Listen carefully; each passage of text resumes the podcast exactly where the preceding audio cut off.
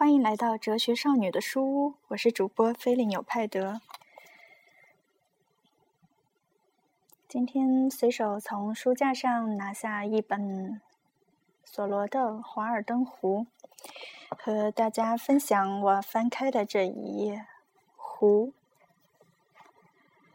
有时对人类社会及其言谈扯谈，对所有村中的友人们又都厌倦了。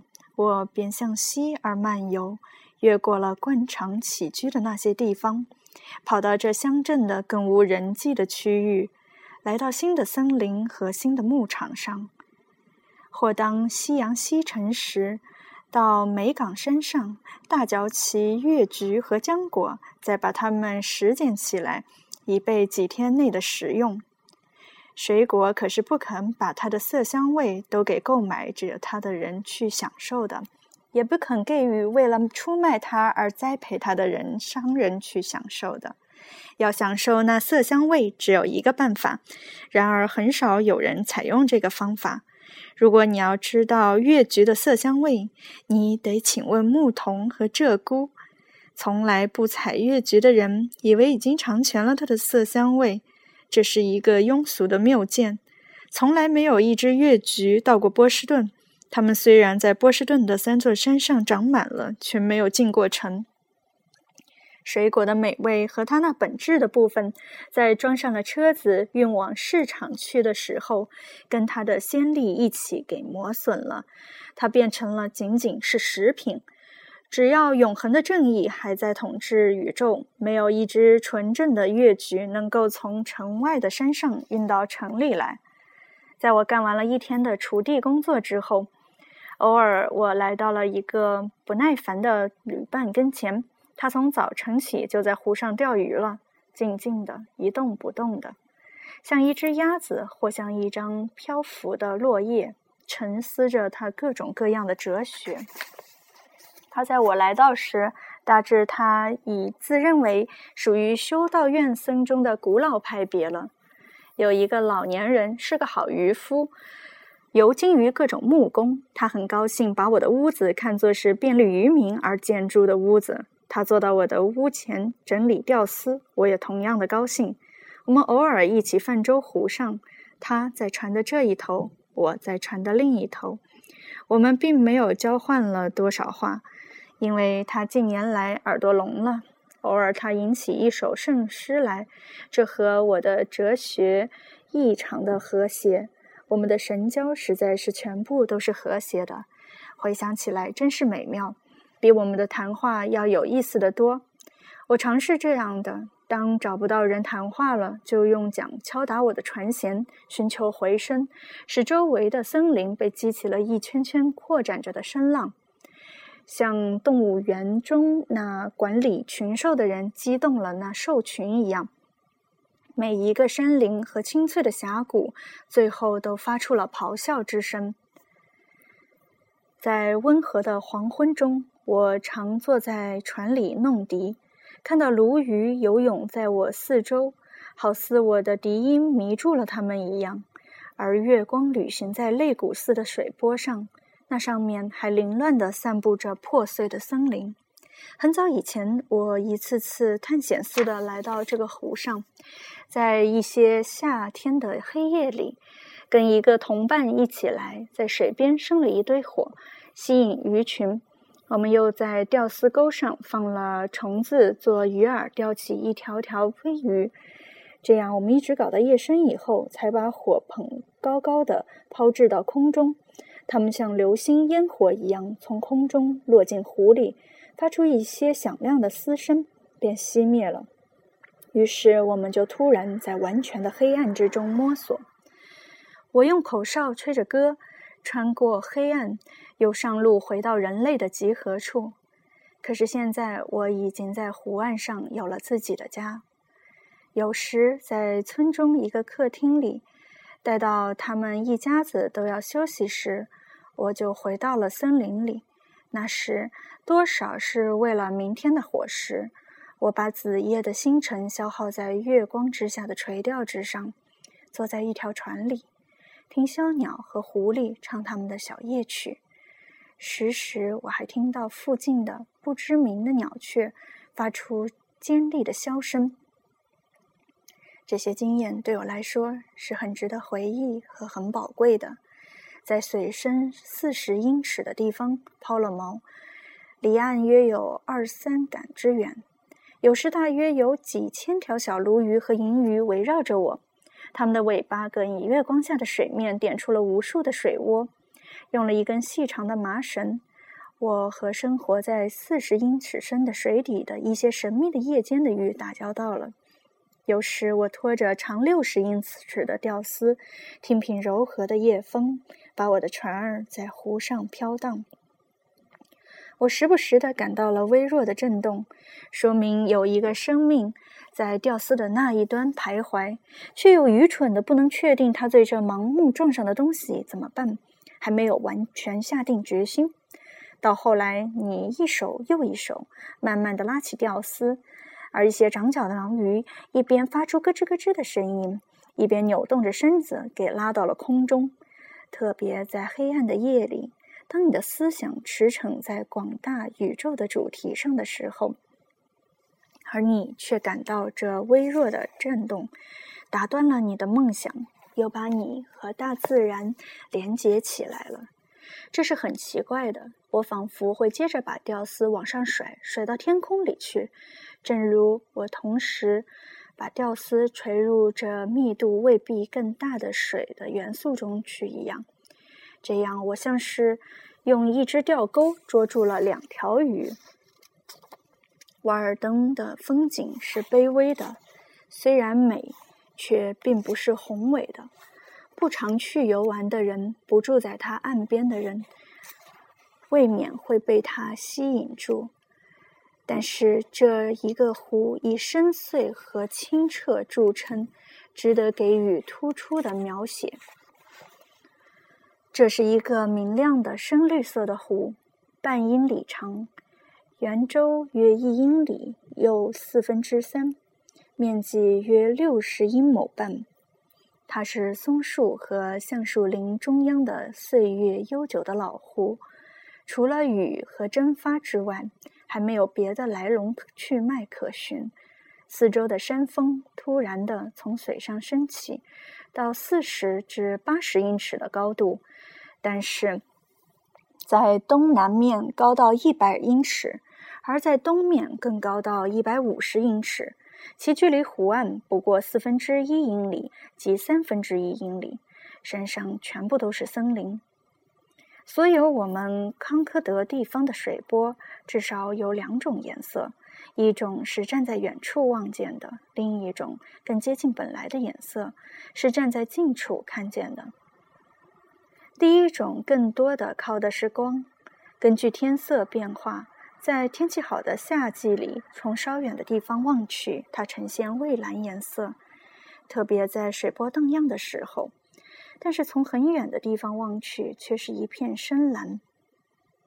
在风暴天气下，有时它呈现出深石板色，海水的颜色这不然。据说它这天是蓝色的，那一天却又是绿色了。尽管天气连些微的可感知的变化也没有，我们这里的水系中，我看到当白雪覆盖这一风景时。水和冰几乎都是草绿色的。有人认为蓝色乃是纯净的水的颜色，无论那是流动的水或凝结的冰。可是，直接从一条船上俯瞰近处的湖水，它又有着非常之不同的色彩。甚至从同一个观察点看，瓦尔敦这会儿是蓝，那会儿是绿。置身于天地之间，它分担了这两者的色素。从山顶上看，它反映天空的颜色；可是走近了看，你能看到近岸的细沙的地方，水色先是黄沉沉的，然后是淡绿色了，然后逐渐的加深起来，直到水波一律的呈现了全湖一致的深绿色。却在有些时候的光线下，便是从一个山顶望去，靠近湖岸的水色也是碧绿的，异常生动的。有人说这是绿源的反应，可是，在铁路轨道这儿的黄沙地带的衬托下，也同样是碧绿的。而且在春天，树叶还没有长大，这也许是太空中的蔚蓝。调和了黄沙以后，形成一个单纯的效果。这是它的红色彩虹元素的色素，也是在这一个地方。春天一来，冰块给水底反射上来的太阳的能量，也给土地中传播的太阳的热量溶解了。这里首先溶解成一条狭窄的运河的样子，而中间还是冻冰。在晴朗的气候中，像我们其余的水波，湍急地流动着。波平面是在九十度的直角度里反映了天空，或者因为太光亮了，从较远处望去，它比天空更蓝一些。而在这种时候，泛舟湖上四处眺望倒影，我发现了一种无可比拟、不能描述的淡蓝色，像进水的色，或是变色的丝绸，还像清风宝剑。比之天空还更接近于天蓝色，它和那波光的另一面的原有的深绿色轮番闪现，那深绿色与之相比便显得很浑浊。这是一个玻璃似的带绿色的蓝色，照我所能记忆的，它仿佛是冬日里日落以前，西方乌云露出的一角晴天。可是你举起一玻璃杯水。放在空中看，它却是毫无颜色，如同装了同样数量的一杯空气一样。众所周知，一大块厚玻璃板便呈现了微绿的颜色。制造玻璃的人说那是体积的关系，同样的玻璃少了就不会有颜色了。瓦尔登湖应该有多少的水量才能泛出这样的绿色呢？我从来都无法证明，一个直接朝下望着我们的水色的人所能见到的是黑色的，或是深棕色的。一个到河水中游泳的人，河水像所有的湖一样，会给它染上一种黄的颜色，但是这个湖水却又是这样的纯洁。游泳者会像白的大理石一样。而更奇怪的是，在这水中四周给放大了，而且给扭曲了，形态非常夸张，值得让米开朗基罗来做一番研究。水是这样的透明，二十五和三十英尺下面的水底都可以很清楚的看到。赤脚踏水时，你看到在水面下许多英尺的地方有成群的鲈鱼和银鱼，大约只一英寸长。连前者的横行的花纹也看得清清楚楚，你会觉得这种鱼也是不愿意沾染红尘才来到这里生存的。有一次在冬天里，好几年前了，为了钓梭鱼，我在冰上挖了几个洞。上岸之后，我把一柄斧头扔在冰上，可是好像有什么恶鬼故意要开玩笑似的，斧头在冰上划了四五杆远，刚好从一个窟窿中滑了下去。那里的水深二十五尺。因为好奇，我躺在冰上，从那窟窿往里望。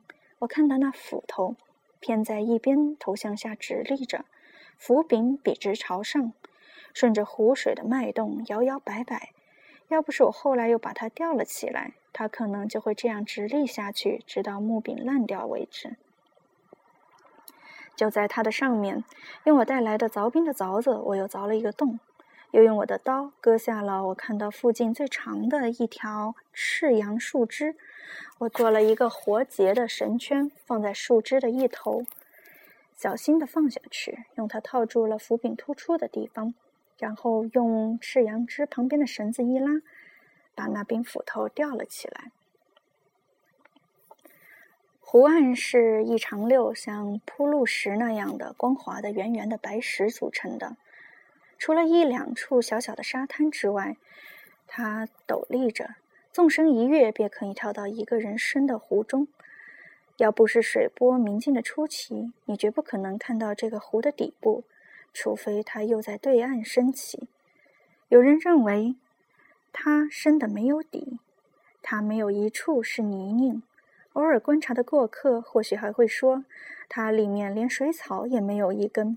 至于可以见到的水草，除了最近给上涨的水淹没了，并不属于这个湖的草地以外，便是细心的查看也确实看不到的菖蒲和芦苇的，甚至没有水莲花，无论是黄色的或是白色的，最多只有一些心形叶子和禾寮草，也许还有一两张眼子菜，然而游泳者也看不到它们。便是这些水草，也像它们生长在里面的水一样明净而无垢，按时伸展入水，至一耳更远。水底已是纯粹的细沙，除了最深的部分，那里总是不免有一些沉淀物，也许是腐朽了的叶子。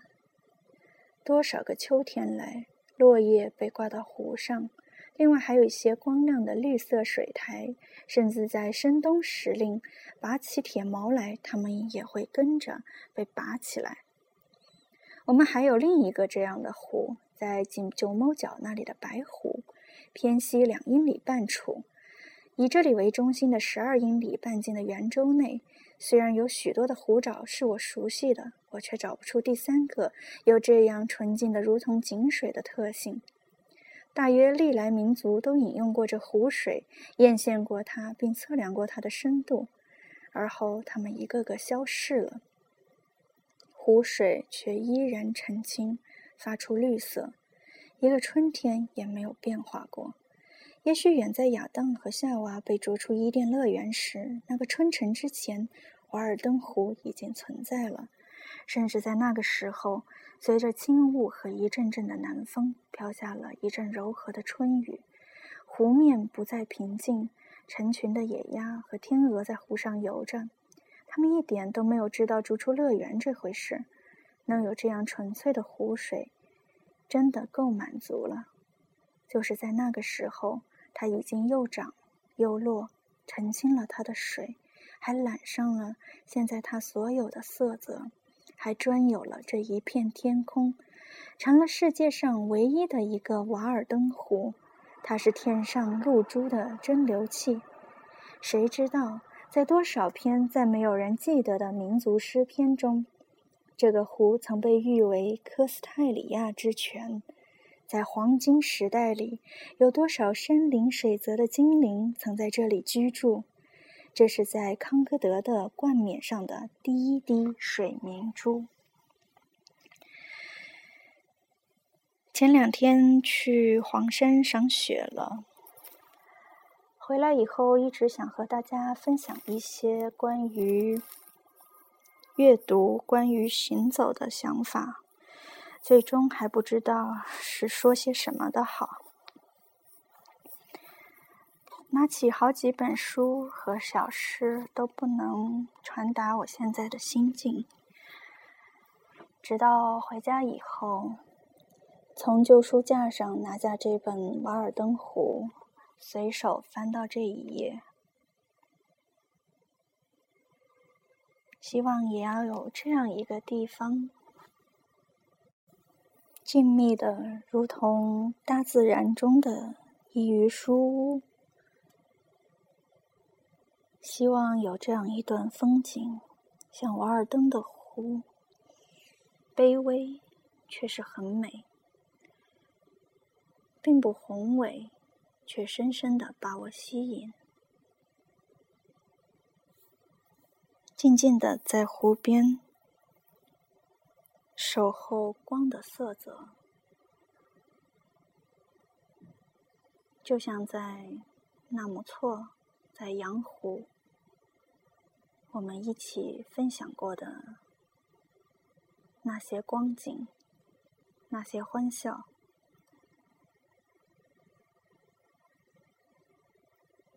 阅读和行走，是我认为最重要的两件事情。就像有人说，心和身体总要有一个在路上。不过，如果一定只能选择一个的话，我还是会选择心在路上。谢谢你的收听，晚安。